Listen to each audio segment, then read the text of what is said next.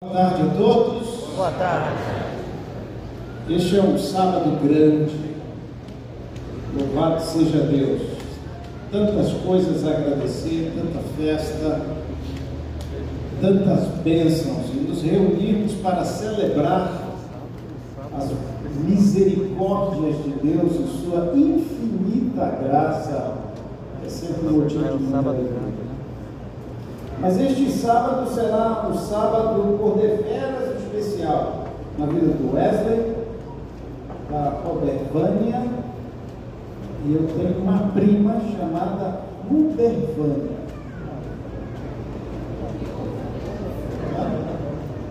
Tem mais, né, Fernando?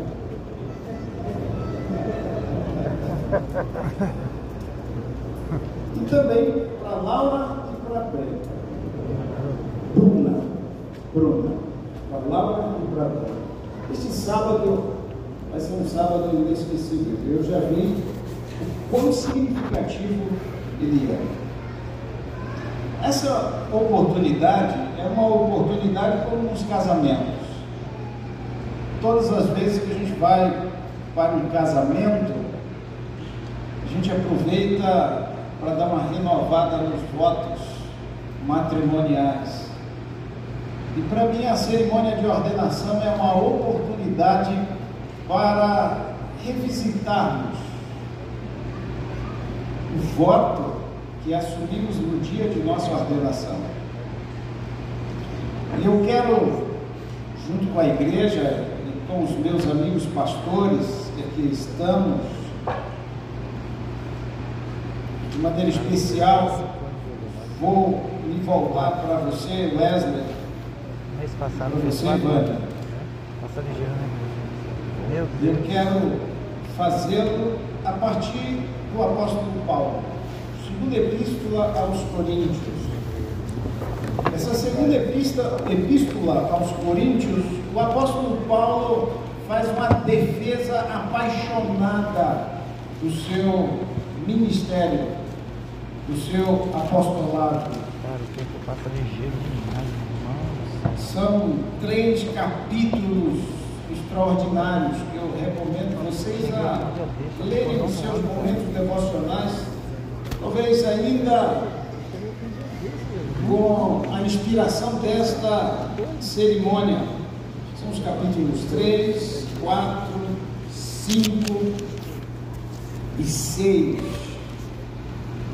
Mas eu escolhi apenas um, o tempo não nos permite passar por todos eles, mas nós vamos passar por um inteiro. E esse é o capítulo 4. 2 Coríntios, capítulo 4.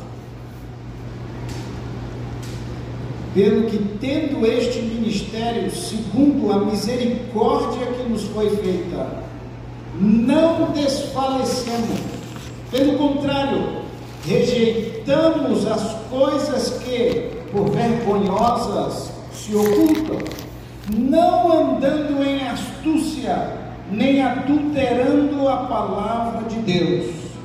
Antes, nos recomendamos a consciência de todo homem na presença de Deus, pela manifestação da verdade. Wesley, primeira coisa eu quero pontuar é que o ministério que hoje a Igreja de Deus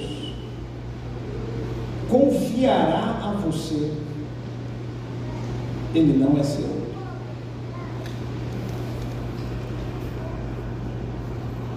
Ele não foi conquistado por seus méritos. Não foi a sua história de luta. Não foram os sacrifícios que você fez. Não foram suas habilidades. Ou qualquer outra coisa que você queira colocar na balança que o trouxe até hoje e ao reconhecimento da igreja, mas a misericórdia de Deus fez. O ministério não é nosso, é dele. E é pelas misericórdias dele, porque absolutamente nenhum de nós é digno dele. Ele nos fez ministros seus. Portanto, o primeiro desafio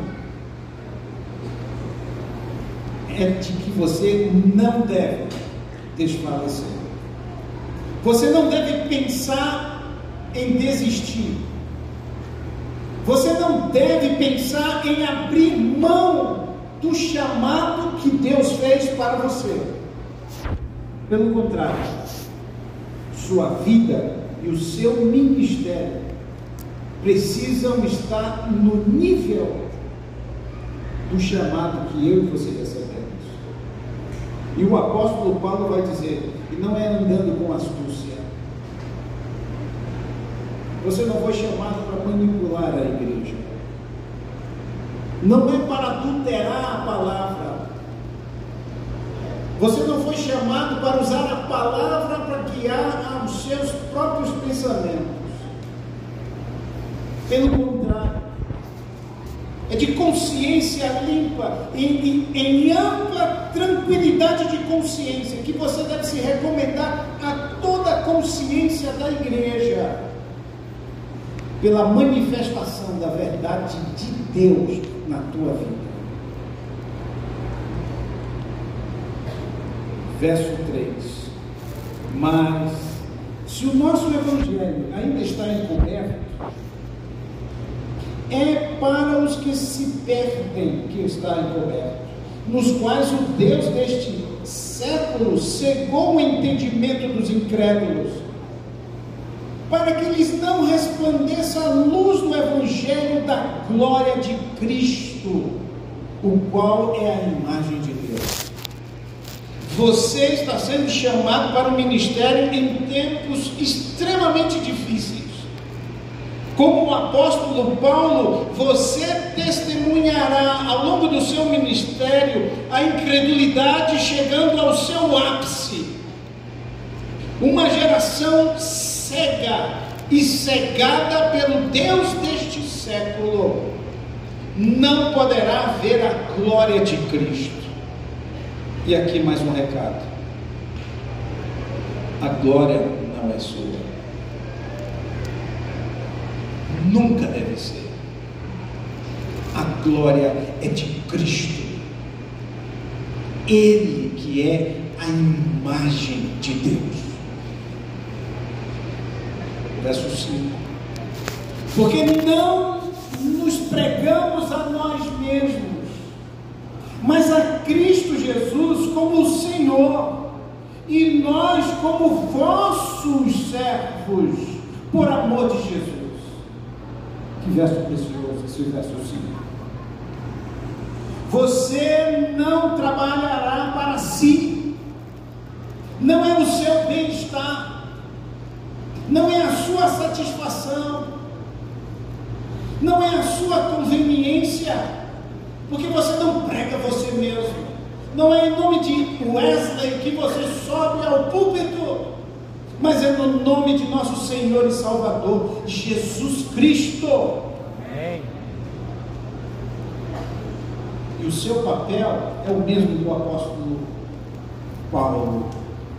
Você é servo de todos.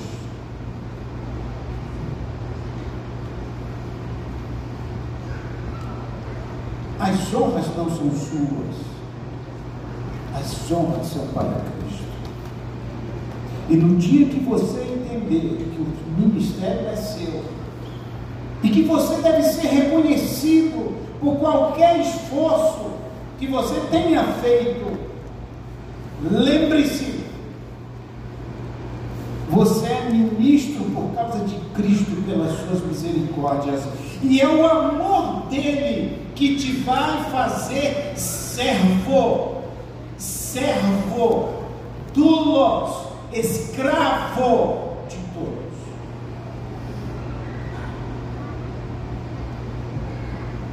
Porque Deus que disse: das trevas resplandecerá a luz, Ele mesmo resplandeceu em nosso coração. para a iluminação do conhecimento da glória de Deus na face de Cristo.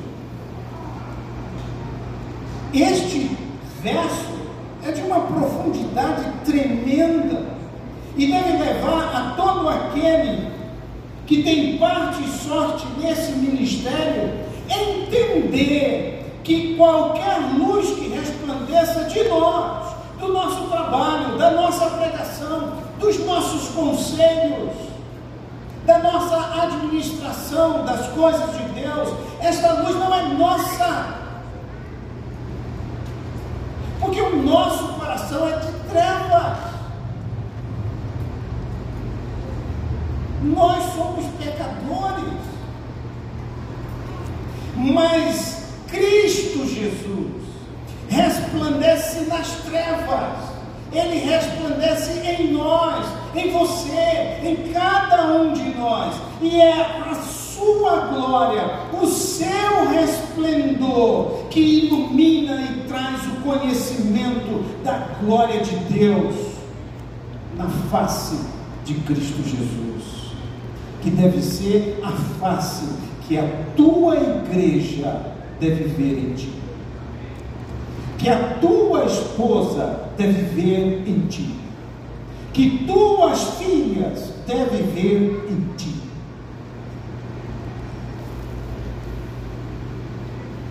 Verso 7. Isso é demais para nós. E o apóstolo Paulo, no verso 7, diz: Temos, porém, este tesouro em vasos de barro, para que a excelência do poder seja de quem? De Deus. De Deus, e não de nós. Eu e você somos meros vasos de barro. A glória, o resplendor, a excelência do poder pertence a Deus. E o Wesley coloque o seu ministério pautado nesta excelência, neste poder, não em sua força, não em você, é em Deus. em Deus. E agora vem uma parte difícil. É possível que alguns amigos discordem da minha forma de entender o que o apóstolo Paulo vai dizer assim. Em tudo somos atribulados, perplexos, perseguidos, abatidos, levando no corpo o morrer de Cristo. E eu li saltadamente estes versos. E eu vou voltar para lê-los novamente. Mas ressaltei o seguinte fato: o chamado ao ministério não é o chamado ao glamour. não é um chamado à evidência, não é um chamado a uma posição privilegiada e cheia de privilégios. O chamado ao ministério é um chamado à luta, é um chamado que vai exigir absolutamente tudo de vocês. Porque em muitos momentos vocês serão atribulados, em muitos momentos vocês serão perseguidos, em muitos momentos vocês serão abatidos. E vocês não estão sós. Por isso o apóstolo Paulo fala: em tudo somos atribulados, porém não Angustiados. angustiados perplexos, porém não desanimados, perseguidos, porém não desamparados, abatidos, porém não destruídos, levando no corpo o morrer de Cristo Jesus. Para que também a sua vida se E é interessante, em 1 João, capítulo 3, no verso 16, por coincidência, o apóstolo vai desafiar-nos a morrer como Cristo morreu por nosso semelhante. Levantar, levar no corpo o morrer de Cristo, o seu sacrifício. O grande desafio do ministério dos nossos dias é o de ministros que estejam dispostos a carregar o morrer de Cristo, para que também a sua vida se manifeste no nosso corpo. Porque nós que vivemos somos sempre entregues à morte por causa de Cristo. Para que também a vida de Jesus se manifeste em nossa carne mortal. De modo que em nós opera a morte, mas em vós a vida. Você entendeu a troca? O desafio do ministério é entregar a vida, é carregar o morrer de Cristo para que outros possam viver, para que outros recebam a vida de Cristo Jesus. Quando os desafios do ministério lhe tirarem a conveniência, lhe privarem da presença da família, tirarem você da convivência com suas filhas, exigir sacrifícios ainda maiores por parte da esposa. Nunca encare isso como um castigo ou um desprivilégio. Pelo contrário, o privilégio carregar o morrer de Cristo para que outros possam viver. Amém. Verso 13. Tendo, porém, o mesmo espírito da fé, como está escrito, eu criei, e por isso é que falei. Também nós cremos, por isso também falamos, sabendo que aquele que ressuscitou o Senhor Jesus também nos ressuscitará com Jesus e nos apresentará convosco. Porque todas as coisas existem por amor de vós, para que a graça, multiplicando-se, torne abundantes as ações de graças por meio de muitos, para a glória de Deus.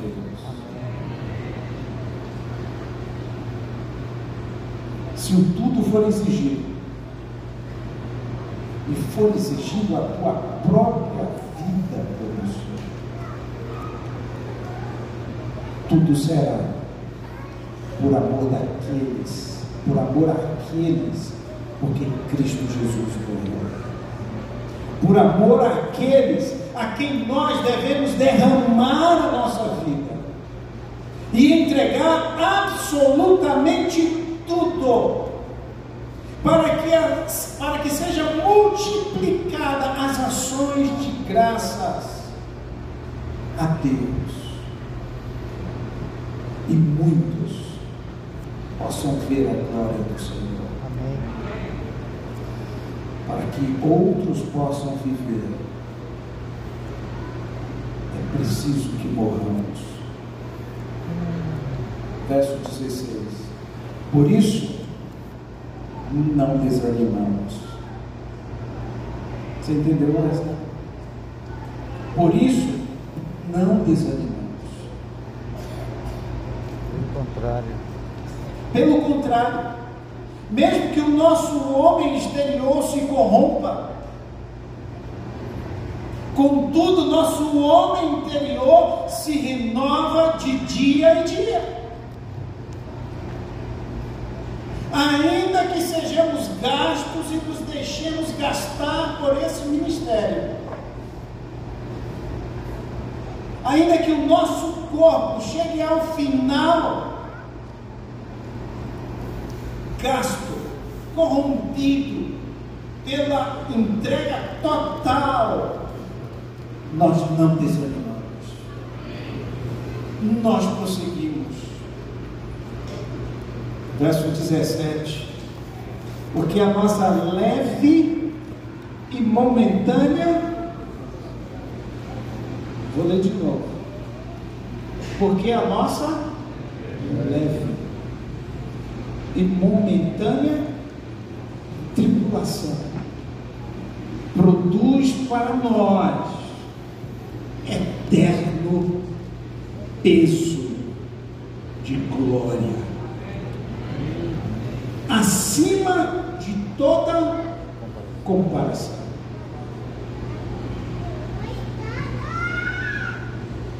Não compare o seu distrito com o distrito de fulano. Não compare a sua casa com a casa de fulano. Não compare o seu carro com o carro de fulano. Não compare a sua igreja com a igreja de fulano.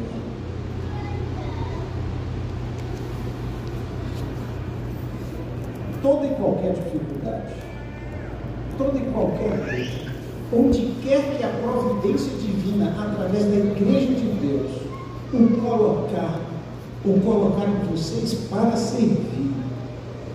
Lembre-se, a recompensa não é agora. A recompensa tem peso de glória eterna. E não é aqui que vocês vão receber. Não é verso 18: Não atentando nós nas coisas que se veem, mas nas que não vêm, porque as que vêm são temporais, e as que não se veem são eternas.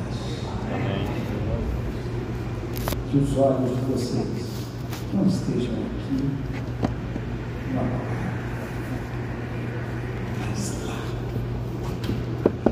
lá onde nosso Senhor e Salvador Jesus Cristo, aquele que nos achou digno deste ministério, nos receberá para dizer: bem-estar, servos bons e fiéis. No pouco vocês foram fiéis, mas entrem, venham eu os colocarei sobre o mundo. Amém.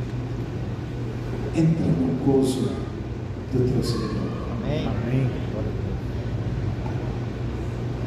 Leia este capítulo todas as vezes que você se sentir desanimado.